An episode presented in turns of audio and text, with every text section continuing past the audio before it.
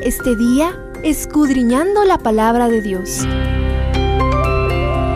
Acompáñanos en el capítulo de hoy. Estudiando la Biblia un día más. Isaías 23 presenta la profecía contra Tiro, quizá en representación de toda la civilización fenicia. A pesar de lo poco que se sabe de esta historia, las profecías bíblicas conectan a Tiro con Babilonia, trasladándonos a las realidades espirituales del conflicto cósmico entre el bien y el mal, especialmente en el desenlace del tiempo del fin. De manera breve, examinemos la historia, la profecía y su aplicación espiritual para nosotros. Primero, la historia. En la historia bíblica, Tiro y Sidón fueron las principales ciudades del territorio de la civilización llamada Fenicia, que se estableció en la costa del mar Mediterráneo.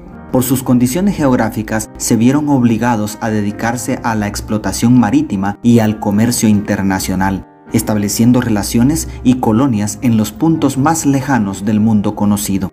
A pesar de su escaso territorio, su éxito comercial le dio poder e influencia sobre todo el mundo y esto los llevó a ser orgullosos y muy materialistas.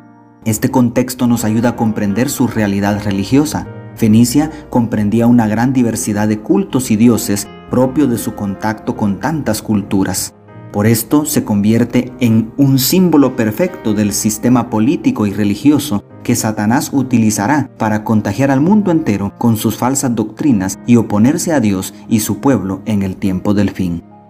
Segundo, escatología. Es impresionante examinar las conexiones de este capítulo con las profecías de Ezequiel 26 al 28 y con las profecías contra Babilonia del propio Isaías y de Apocalipsis. Puedes tomarte el tiempo para comprobarlo en Isaías 14 y Apocalipsis 17 y 18.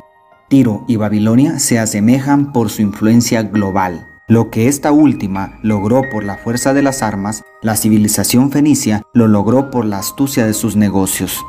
En las profecías apocalípticas, es decir, del tiempo del fin, se manifiesta el mismo contraste entre Jerusalén y Babilonia, también entre Jerusalén y Tiro. Así como el rey de Babilonia representa a Satanás en Isaías 14, en Ezequiel 28 el rey de Tiro es quien representa al adversario de Dios. Los mismos símbolos de este capítulo y la misma trama histórica se aplican a Babilonia, la gran ramera de Apocalipsis 17 y 18. Todo apunta a que un sistema político religioso resurgirá. A pesar de ser una ciudad-estado con escaso territorio, su influencia se extiende a todo el mundo y astutamente consigue el favor de todos los gobiernos de la tierra para oponerse a Dios y perseguir a los santos del Altísimo, los que guardan los mandamientos de Dios y tienen el testimonio de Jesús. Te invito a examinar la historia a la luz de las profecías bíblicas para identificar a ese poder. No te será difícil porque solo un sistema encaja perfectamente con todas las descripciones. Un poder que, bajo un manto religioso, combinó el poder militar con sus astutas negociaciones para dominar al mundo. Al igual que Tiro, después de recibir una herida mortal, está a punto de volver a hacer lo mismo. Y tercero, una aplicación espiritual.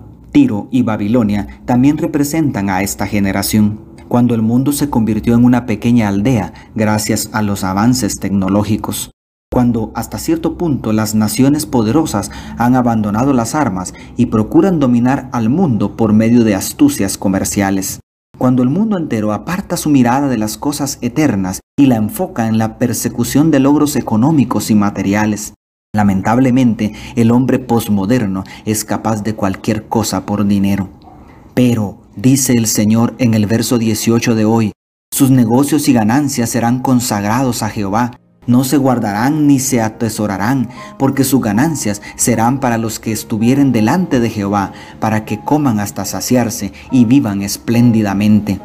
En otras palabras, el bien siempre triunfará sobre el mal, y la pequeña Jerusalén que representa al remanente santo saldrá victoriosa por la intervención del Todopoderoso.